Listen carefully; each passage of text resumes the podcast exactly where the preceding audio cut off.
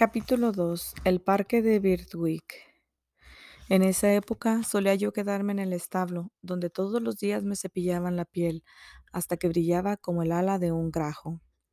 A principios de mayo vino un hombre enviado por el caballero Gordon, que, llamó, que me llevó a su residencia. Mi amo dijo, Adiós, negrito. Sé un buen caballo y pórtate siempre lo mejor posible. Yo no podía contestarle, así que le puse el hocico en la mano. Él me palmeó cariñosamente y entonces abandoné mi primer hogar. Como viví unos años, como viví unos cuantos años con el caballero Gordon, conviene que les cuente cómo era el lugar. El parque del señor Gordon bordeaba la aldea de Birtwick. Se entraba en él por un gran portón de hierro, junto al cual se alzaba la primera cabaña. Por él se pasaba, trotando a un camino liso que corría entre grupos de árboles añosos y muy altos. Pronto se llegaba a otra cabaña y otro portón que conducía a la casa y jardines. Más allá se extendían la caballeriza, el antiguo huerto y los establos. Había comodidad para muchos caballos y carruajes, pero solo necesito describir, describir el establo al cual me condujeron, y que era muy espacioso, con cuatro buenas casillas, una gran ventana de vaivén que daba al patio y lo hacía placentero y aireado. La primera casilla era grande y cuadrada, cerrada por detrás con una portezuela de madera.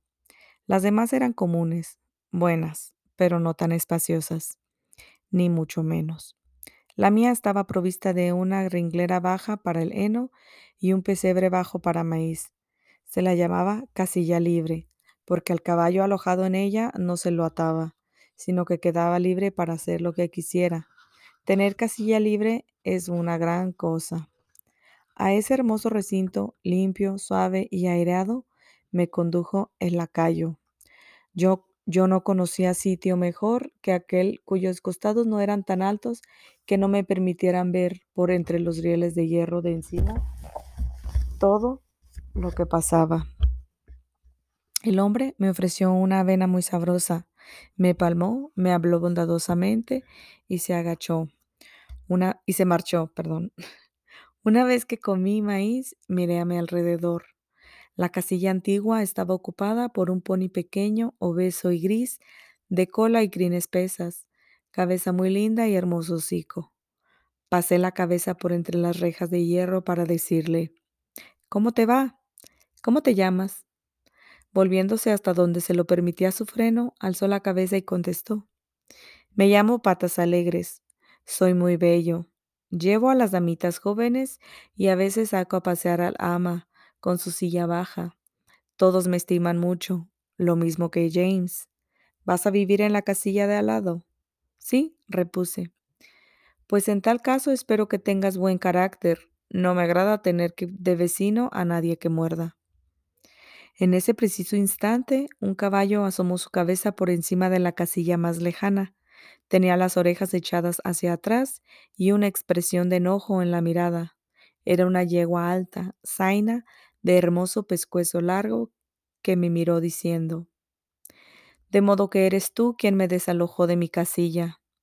¿Te parece correcto que un potrillo como tú venga a desalojar a una dama de su propia casa? Discúlpame, pero no he desalojado a nadie, objeté. El hombre que me trajo me puso aquí sin que yo tuviera ninguna intervención en ello. En cuanto a eso de potrillo, ya he cumplido cuatro años y soy un caballo adulto. Jamás he discutido con caballo ni yegua alguna, y solo deseo vivir en paz. Bueno, ya veremos, rezongó. Claro está que no quiero discutir con un jovencito como tú. Yo no agregué palabra. Por la tarde, cuando la yegua salió, Patas Alegres habló de ella. Lo que pasa es que Bravía tiene la mala costumbre de patear y echar tarascones. Por eso la llaman así. Cuando estaba en la casilla libre, no hacía más que tirar tarascones a diestra y siniestra. Un día mordió en el brazo a James, haciéndoselo sangrar. Por eso las señoritas Flora y Jessie, que tanto me quieren, temen entrar en el establo. Solían traerme cosas sabrosas para comer, una manzana, una zanahoria o un trozo de pan, pero desde que Bravía ocupa esa casilla ya no se atrevieron a venir. Y yo las echo mucho de menos. Si tú no muerdes ni das tarascones, quizá vuelvan a venir. Yo le contesté que nunca mordía otra cosa que pasto, heno y maíz, y que no me explicaba qué placer hallaba Bravía en hacerlo. Bueno, no creo que lo haga por placer, adujo Patas Alegres. Es una mala costumbre, no más. Dice que nadie fue jamás bondadoso con ella, y siendo así, ¿por qué no va a morder? Es una pésima costumbre, por supuesto, pero si todo lo que dice es cierto, deben haberla maltratado mucho antes de su llegada aquí. John y James hacen cuanto pueden por complacerla, y en cuanto a nuestro amo, nunca recurre al látigo si el caballo se porta bien, de modo que quizás aquí recobre su buen, su buen talante. Ya ves, agregó con expresión sabionda. Tengo doce años, sé muchas cosas y puedo asegurarte que en todo el país no hay mejor sitio que este para un caballo. John es el mejor lacayo que existe. Hace 14 años que trabaja aquí y en cuanto a James, nunca se ha visto muchacho más bueno. Por eso, si Braviano se quedó en esa casilla, es culpa suya y de nadie más. El cochero se llamaba, se llamaba John Manley. Con su esposa e hijito habitaban en una cabaña próxima. Al día siguiente me llevó al patio donde me aseó bien. En el momento en que regresaba con el pelaje suave y reluciente, vino a verme el señor Gordon, que se mostró complacido y dijo, John, quería probar el caballo nuevo esta mañana, pero tengo otros asuntos que atender. ¿Por qué no te lo llevas a dar una vuelta después del desayuno? Vayan por el prado común y por Highwood y vuelvan por el molino y el río. Así conocerá el trayecto. Muy bien, señor, contestó John.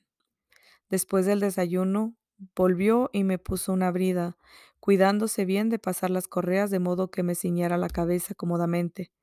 Luego llevó una montura, pero advirtió enseguida que no era lo bastante ancha para mi espalda y fue en busca de otra, que encajó sin dificultad. Me condujo al principio con lentitud, luego al trote y más tarde al medio galope. Y cuando llegamos a la pradera me tocó apenas con el látigo y dimos una espléndida carrera. Para, muchacho, para, exclamó al sujetarme. Creo que te gustaría seguir a los abuesos. Cuando regresábamos cruzando el parque, nos encontramos con el señor y la señora Gordon, que iban de a pie. Se detuvieron y John desmontó de un salto. ¿Y bien, John? ¿Qué tal anda? quiso saber mi nuevo amo. De primera, señor, aseguró John. Es veloz como un gamo y fogoso además, pero basta el tirón de rienda más leve para guiarlo. En la paradera nos cruzamos con, con uno de esos carretones de viaje de donde colgaban toda clase de cestas, alfombras y demás. Ya sabe usted, señor, que muchos caballos no pasan tranquilos junto a esas carretas, pero él se limitó a mirarlo bien y después siguió su camino, tan tranquilo y satisfecho como antes. Varios hombres cazaban conejos cerca del Highwood y uno de ellos disparó cerca de la escopeta. Él se detuvo un poco y miró, pero no se desvió un, paso a la derecha ni a la izquierda. Yo solo tuve la rienda firme, sin apurarlo. En mi opinión, nadie lo asustó ni maltrató cuando pequeño. Me alegro, lo probaré mañana, anunció él. Al día siguiente me condujeron a presencia de mi amo. Recordando los consejos de mi madre y a mis sabiondos amos anteriores, procuré hacer exactamente lo que el caballero deseaba. Comprobé así que era buen jinete y muy considerado con su caballo. Cuando regresó a su casa, la señora lo esperaba en la puerta del salón. ¿Y bien, querido? ¿Qué opinas de él? quiso saber. Es exactamente como dijo John, querida. No podría montar cabalgadura más placentera. ¿Cómo lo llamaremos? ¿Te gusta ébano? sugirió ella. Es negro como el ébano. No, ébano no. O mirlo, como el caballo que tenía tu tío. No, ya que es mucho más bello que él. Sí, en verdad que es todo una belleza, con esa cara tan expresiva y esos ojos tan serenos e inteligentes. ¿Qué te parece si lo llamamos Azabache? Azabache, pues sí, creo que es un excelente nombre. Si te gusta, así será. Y así fue como recibí mi nombre. Cuando fue al establo, John dijo a James que su amo y su ama habían elegido para mí un hombre inglés bien sensato, que significaba algo. No como Marengo, Pegaso o Abdullah. Los dos rieron y James agregó, si no fuera por no recordar el pasado, lo habrían llamado Rob Roy, ya que nunca vi dos caballos más parecidos. No es de extrañar, comentó John. ¿No sabes acaso que la vieja duquesa del granjero Grey era la madre de ambos? La primera vez que oí tal cosa. De modo que el pobre Rob Roy que perdió la vida en la cacería era mi hermano. No me extrañó que mi madre se mostrara tan apenada. Parece que los caballos no tienen parientes. Por lo menos, nunca se conocen después de ser vendidos. John parecía muy orgulloso de mí. Solía cepillarme la crin y la cola hasta que me quedaban sedosas y como la cabellera de un como la cabellera de una mujer y me hablaba mucho. Claro está que yo no entendía todo lo que me decía, pero aprendí cada vez más a saber qué quería decir y qué deseaba que hiciera. Llegué a tenerle mucho afecto, pues era muy amable y bondadoso, y parecía conocer los sentimientos de un caballo. Cuando me limpiaba conocía los lugares sensibles y los que causaban cosquillas. Cuando me cepillaba la cabeza cuidaba mis ojos como si fueran los suyos, sin producir nunca la menor molestia.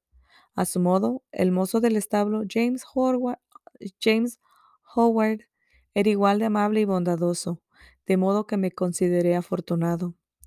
Otro hombre ayudaba en el patio, pero poco tenía que ver con Bravía y conmigo. Unos días más tarde tuve que sacar el carruaje junto con Bravía. Me preguntaba cómo nos llevaríamos, pero ella se condujo muy bien, salvo que echó atrás las orejas cuando me llevaron junto a ella. Cumplió su labor honestamente y sin, y sin retaseos, de modo que no pude desear tener mejor compañera en un doble arnés. Cuando llegamos a una cuesta, en lugar de aflojar el paso, echaba su peso contra el collar y empujaba hacia adelante sin vacilar. Ambos trabajamos con el mismo ahínco, de modo que John tuvo que contenernos con más frecuencia que apremiarnos, y sin, verso, sin verse obligado jamás a recurrir al látigo contra uno de nosotros. Llevábamos casi el mismo ritmo y me resultó muy fácil seguirle el paso al trotar. Así era más agradable, y al amo le gustaba que siguiéramos bien el paso, lo mismo que a John. Una vez que salimos juntos dos o tres veces, nos hicimos muy amigos, lo cual me hizo sentir como en mi casa. En cuanto a patas alegres, no tardamos en llegar a ser grandes amigos. Tan alegre, animoso y bonachón era que todos lo tenían como favorito, especialmente la señorita Jessie y la señorita Flora, quienes solían pasear con él por el huerto y divertirse jugando con él y con su perrito, juguetón. Nuestro amo poseía otros dos caballos que ocupaban otro establo. Uno era Justicia, una jaca enana, empleada para silla o, para tirar el carro de los equipajes. El otro, un viejo zaino de casa, llamado Sir Oliver. Oliver que aunque ya no podía trabajar, era el gran favorito del amo, quien le permitía pasearse por todo el parque. A veces tiraba de algún coche liviano por los alrededores o llevaba a alguna de las señoritas cuando salían con su padre, ya que era muy manso y se le podía confiar un niño tanto como a patas alegres. En cuanto a la jaca, era un caballo vigoroso, bien plantado y tranquilo, con quien solía conversar en el cercado, aunque claro está que no llegué a intimidar, intimar tanto con él como con Bravía, que compartía el mismo establo conmigo. Era yo muy feliz en mi nuevo hogar y si echaba de menos una cosa, no se debe pensar por ello que estuviera descontento. Todos los relacionados conmigo eran buenos. Todos los relacionados conmigo eran buenos. Me alojaban en un establo aislado y soleado y comía de lo mejor. ¿Qué más podía desear? Libertad, pues. Durante tres años y medio de mi vida había tenido cuanta pudiera desear. En cambio entonces, semana tras semana, mes tras mes y sin duda año tras año, debía permanecer noche y día en un establo, salvo cuando me necesitaran, y entonces debía ser tan firme y tranquilo como cualquier caballo viejo que ha trabajado veinte años. Debía dejarme poner correas por todos lados, un bocado en la boca y anteorejas sobre los ojos. Perdón, anteojeras sobre los ojos. No me quejo, no, porque sé que así debe ser. Quiero decir solamente que para un caballo joven, pleno de brío y vigor, acostumbrado a un vasto campo o llanura donde levantar la cabeza, menear la cola, galopar a toda velocidad, ir y venir resoplando a sus amigos, digo que es duro no tener ya más libertad para hacer lo que se quiere.